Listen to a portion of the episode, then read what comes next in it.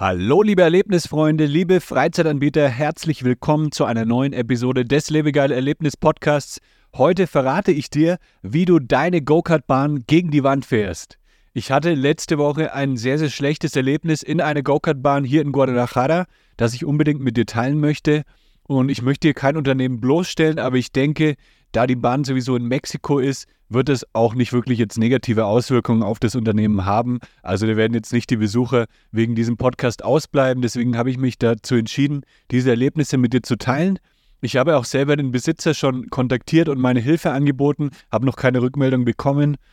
Ähm, und zu meinen Beobachtungen, die ich mit dir teile, gibt es auch immer gleich Tipps dazu, wie du das für deine Freizeitaktivität, für deine Freizeitattraktion besser machen kannst. Also viel Spaß beim Zuhören bei dieser Episode.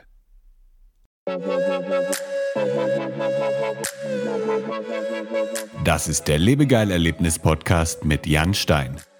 Hier hörst du spannende Interviews mit Gästen aus der Freizeit- und Erlebnisbranche. Wir sprechen über neue Attraktionen und Entwicklungen in der Freizeitindustrie und tauchen in die Themen Marketing und Business ein. Der Podcast für alle Freizeitanbieter und Erlebnisfreunde.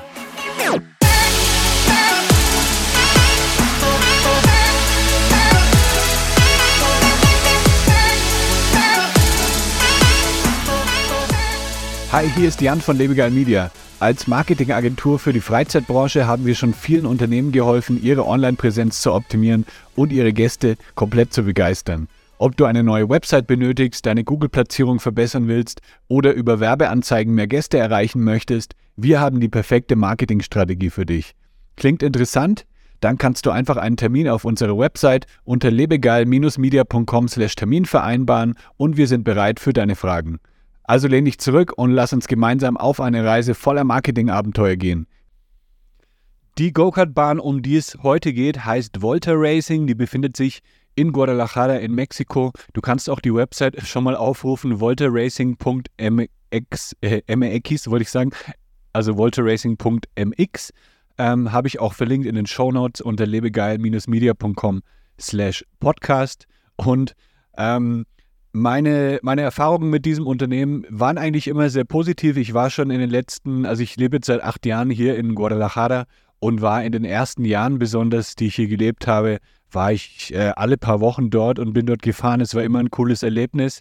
Anscheinend hat das Management in der Zwischenzeit gewechselt und jetzt bin ich das erste Mal seit längerem wieder gefahren und möchte dir jetzt einfach mal teilen, meine Erfahrungen teilen, wie das so abgelaufen ist und möchte dir auch zeigen, wie es eigentlich nicht laufen sollte, beziehungsweise ähm, ja, wie, wie man wirklich sein, sein cooles Unternehmen, seine coole Freizeitaktivität gegen die Wand fahren würde. Also es ging alles los mit der Buchungserfahrung. Erstmal bin ich auf die Website gegangen, volteracing.mx. Es gibt keine Website. Also es gibt, äh, die Domain ist erreichbar, aber da steht nur, dass gerade die, die Website im Bau ist. Ähm, diese, ich habe aber geguckt bei äh, Wayback Machine, da kann man nachgucken, äh, wie dieser Status der Website, wie die Website in den letzten Jahren aussah. Und diese Landingpage, dass die Website in Entwicklung ist, die ist da schon, die gibt es schon seit zwei Jahren. Das bedeutet, äh, da wird nicht wirklich was gemacht. Ähm, die ist natürlich auch nicht mobil optimiert, das heißt, auf dem Handy kann man das überhaupt nicht richtig erkennen, was da steht. Es gibt aber tatsächlich einen Button, ähm, ganz unten dieser blaue Button Re Revisar Disponibilidad, also ähm, Verfügbarkeit prüfen. Wenn man da drauf geht, jetzt aktuell ähm, auf jeden Fall zum heutigen Tage ähm, ist dort einfach eine Fehlerseite. Vorher, letzte Woche, als ich buchen wollte, war das noch ein Buchungssystem, wo ich draufgekommen bin, aber das haben sie jetzt anscheinend rausgenommen. Ähm, also es war mal ein Buchungssystem vorhanden, hat aber letzte Woche auch schon nicht funktioniert. Also ich habe mich dann durchgeklickt, ich habe einfach die Verfügbarkeit ausgewählt, habe gedacht, ah cool, heute Abend ist noch was frei, habe mich durchgeklickt, äh, Kreditkartendaten eingegeben und so weiter. Und dann kam aber beim Checkout einfach nur noch eine Fehlerseite. Also es stand dort, ähm, die, das ist nicht mehr verfügbar, obwohl ich eigentlich schon alles eingegeben hatte und es wurde auch verfügbar angezeigt. Also habe ich es nochmal probiert, habe auch das noch meinem Kumpel geschickt, ob er es mal versuchen will. Hat leider auch nicht funktioniert. Also wir sind dann nicht weitergekommen, konnten für den Tag nicht mehr buchen. Und dann habe ich mir gedacht, ja, dann rufe ich doch einfach mal an. Ähm, habe dort angerufen, aber die haben dann gesagt, nee, wir können da leider keine Reservierungen entgegennehmen. Vielleicht ist ja noch was frei, also im Moment sieht es ganz gut aus, komm doch einfach mal vorbei. Dann sind wir also zusammen dorthin gefahren am Abend, habe mich dort dann mit ein paar Kumpels getroffen. Wir sind da eine halbe Stunde hingefahren und dann hieß es, nee, heute ist leider alles ausgebucht, kommt an einem anderen Tag mal wieder. Okay, das war ein, ich glaube, Donnerstagabend, also war jetzt auch nicht wirklich der, der allerbeliebteste Tag. Ähm, und dann haben wir dort gefragt, ja, gibt es irgendwie eine Möglichkeit, da vielleicht zu reservieren? Und dann haben sie gesagt, ja, du musst entweder am gleichen Tag vorbeikommen und dann bei uns direkt vor Ort reservieren. Ähm, also müsste ich dann an dem Tag nochmal eine halbe Stunde hinfahren, um dort vor Ort eine Buchung zu machen und dann wieder nach Hause fahren und am Abend wieder hinfahren. Habe ich mir gedacht, ja, das ist wahrscheinlich nicht die beste Möglichkeit. Und dann wurde aber noch erwähnt, ah, du kannst dir auch per WhatsApp reservieren. Das muss aber mindestens 24 Stunden vorher geschehen. Okay, das wäre natürlich super, wenn man das direkt erfahren würde, wenn das auf der Website irgendwo stehen würde, dass da wenigstens dann, ja, damit ich Klarheit habe, damit ich weiß, wie mache ich denn jetzt eine Reservierung. Also das ganze Erlebnis war nicht so geil von der Buchung. Wir haben es dann am Ende geschafft. Also wir haben dann eben per WhatsApp einen Tag vorher reserviert und konnten dann unseren Platz auch sichern. Und jetzt möchte ich dir natürlich ein paar Tipps mitgeben, wie du das Erlebnis besser machen kannst. Also das ist natürlich nicht wirklich ein geiles Kundenerlebnis, wenn die Buchung schon nicht funktioniert, wenn man da äh, mehrere Stunden Zeit verliert, weil man da extra hinfährt und dann ist nichts mehr frei.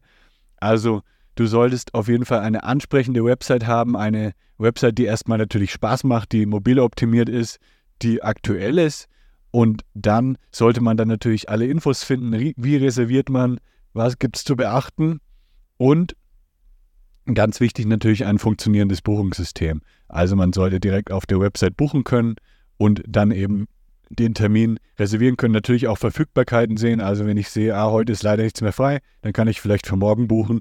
Aber so ähm, wie das dort abgelaufen ist, das war natürlich eine Katastrophe. Und wir waren schon bevor wir überhaupt gefahren sind, hatten wir eigentlich überhaupt keinen Bock mehr, weil das ja so ein schlechtes Erlebnis war. Okay, dann ähm, war das jetzt Detail der Buchung. Also ähm, nochmal ähm, kurzer Recap. Eine gute Website, ein gutes Buchungssystem, alles sollte funktionieren und dann ist damit dieser erste Schritt eigentlich schon mal ähm, abgeschlossen. Und jetzt geht es weiter zum Erlebnis an sich. Das Erlebnis an sich ist natürlich auch sehr, sehr wichtig, dass das toll ist. Ähm, ah ne, jetzt geht es erstmal zum Einchecken vor Ort. Also wir, wir machen jetzt den nächsten Schritt. Wir fahren jetzt dorthin, checken vor Ort ein und da haben uns auch so ein paar Überraschungen erwartet, die jetzt nicht so optimal waren. Also ich bin reingelaufen, bin nur angekommen und wurde erstmal gar nicht begrüßt. Also es waren, glaube ich, drei Mitarbeiter da, die haben mich alle ignoriert.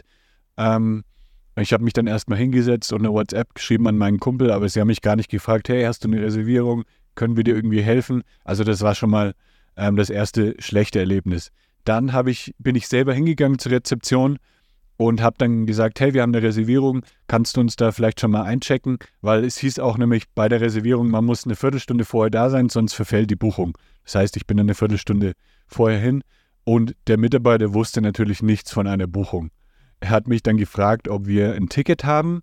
Ähm, ich habe dann kurz bei meinem Kumpel nachgefragt, weil er reserviert hatte. Ähm, er hat aber leider auch kein Ticket bekommen. Ähm, und dann mussten wir warten, bis er dann wirklich vor Ort war, um das Ganze irgendwie zu bestätigen. Und mein Kumpel war dann irgendwie, der war noch im, im Uber, ist aber dann zehn Minuten später auch gekommen. Das heißt, wir haben dann erstmal gewartet und dann hat der äh, Mitarbeiter an der Rezeption aber gesagt, äh, nee, ich kann dir da leider nicht helfen, ich habe keine Ahnung, äh, wir müssen mal auf eine andere Mitarbeiterin warten. Die ist dann irgendwann gekommen und dann war auch mein Kumpel da.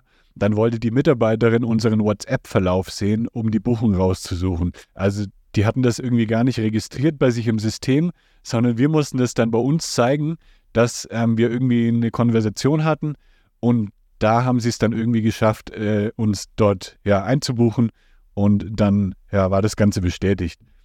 Dann das nächste war, man kann sich dort per iPad registrieren. Das finde ich erstmal ganz cool. Also ähm, war auch alles intuitiv. Also klar, man muss natürlich erstmal ein, Spieler, äh, ein Fahrerprofil anlegen und einen Benutzernamen und so weiter.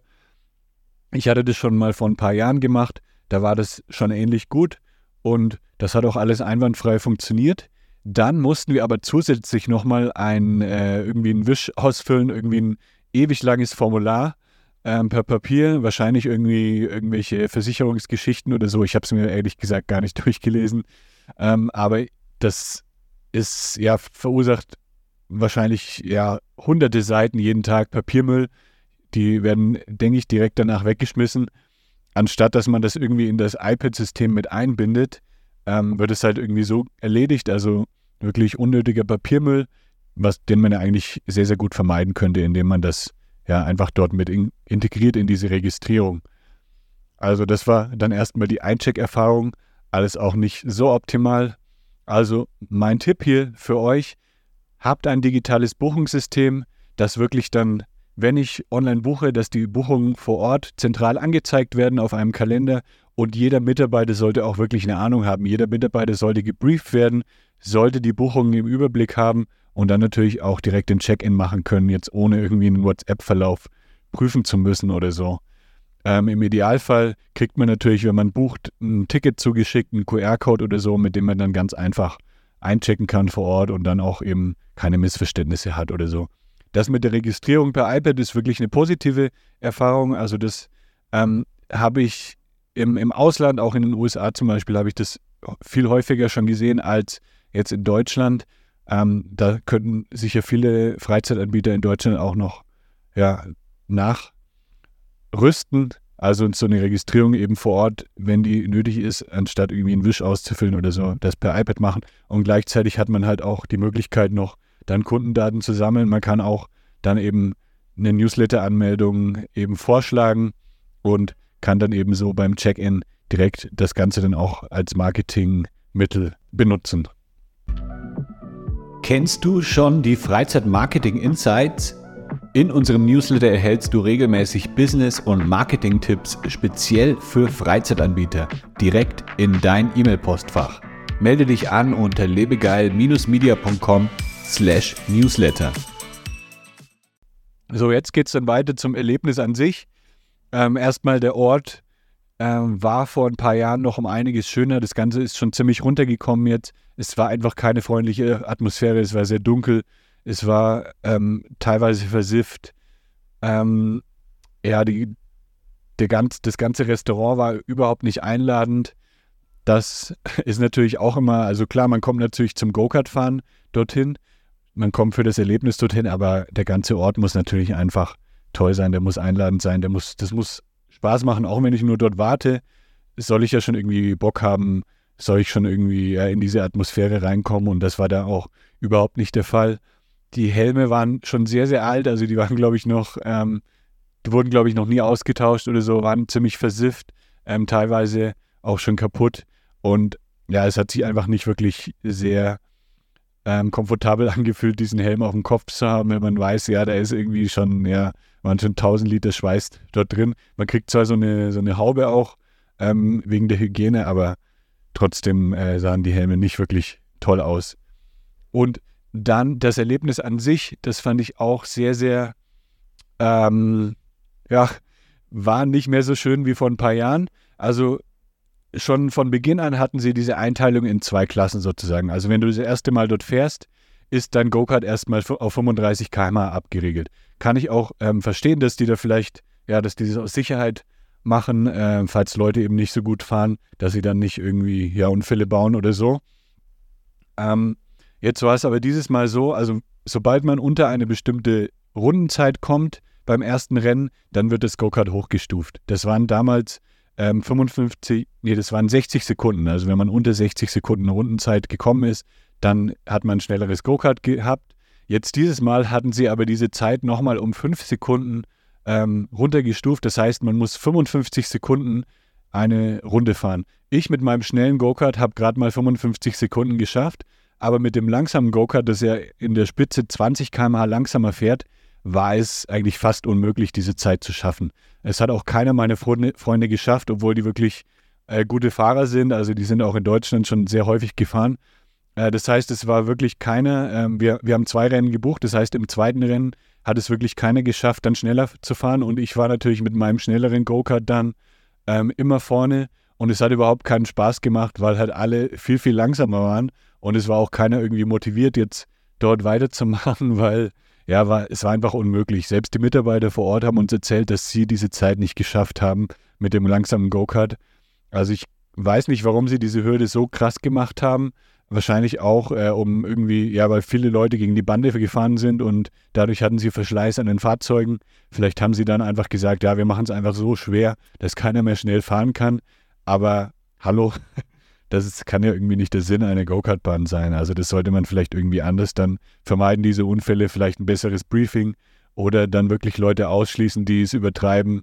Ähm, aber so ja, macht's keinen Spaß. Alle meine Freunde haben auch gesagt, wir kommen nie wieder. Es, hat, es war viel zu langsam. Ähm, sie haben auch damit jetzt einen Stammkunden wie mich verloren. Ich war ja schon sehr häufig dort und werde da jetzt auch nicht mehr hingehen, weil wenn ich da alleine und die Bestzeit fahre und alle meine Freunde langsamer fahren, macht es ja auch nicht wirklich Spaß. Ähm, das heißt, sie haben jetzt äh, neue Kunden verloren. Sie haben mich als Stammkunden verloren. Nicht ideal, würde ich sagen.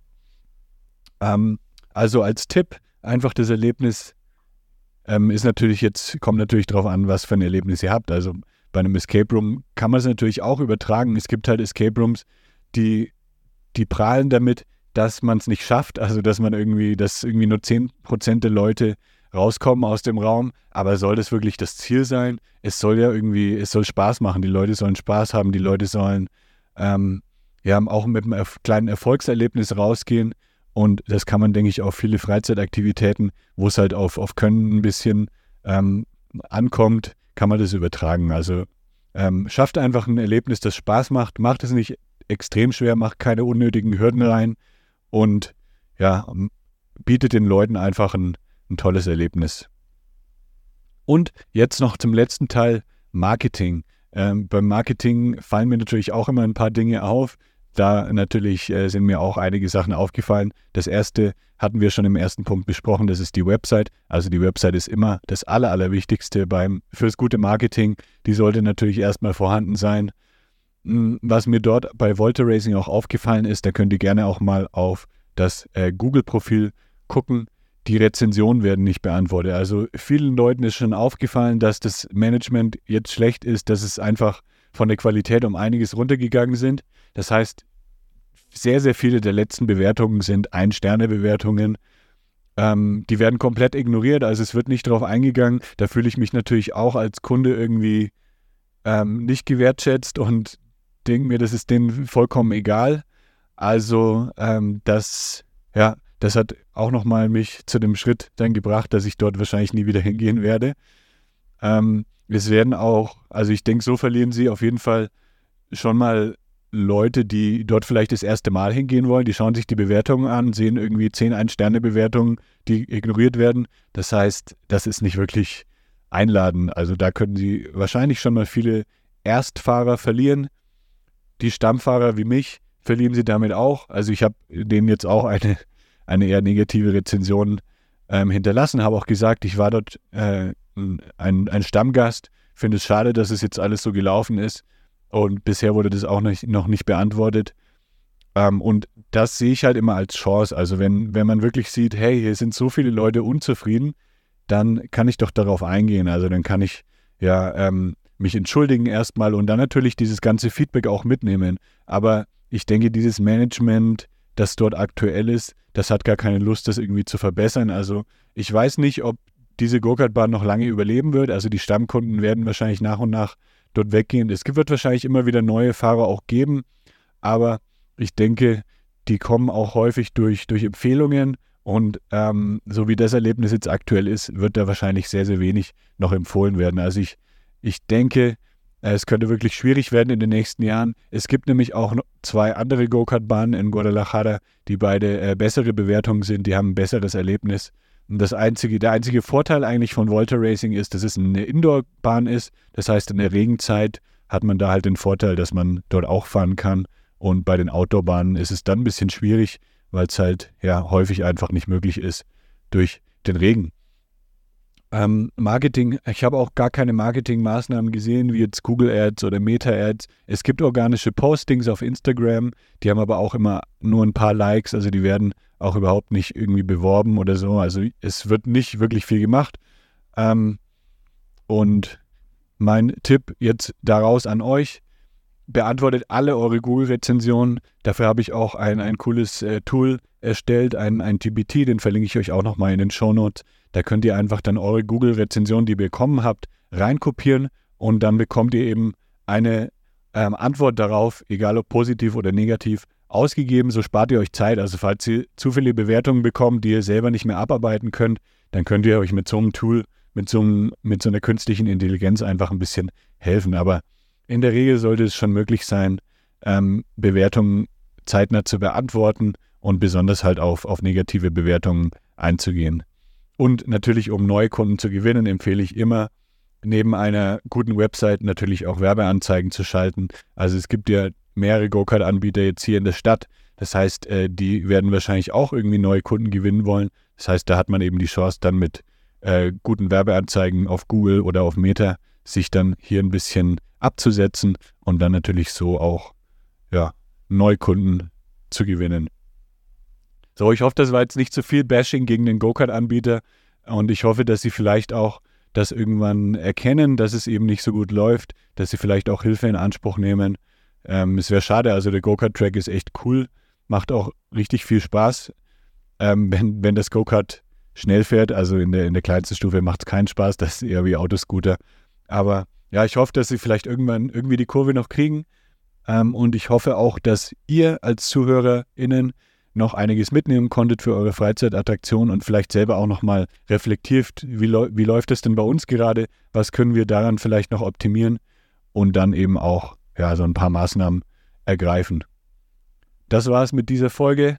Ähm, alles nochmal zusammengefasst mit den ganzen Links unter lebegeil-media.com slash podcast. Vielen Dank fürs Zuhören und dann bis zum nächsten Mal. Das war der Lebegeil Erlebnis Podcast. Bist du Freizeitanbieter und möchtest mehr Buchungen für deine Freizeitaktivität erzielen? Dann suche dir einen Termin für ein kostenloses Kennenlerngespräch auf lebegeil-media.com/termin aus. Für spannende Freizeittipps und Ausflugsideen besuche meinen Blog lebegeil.de.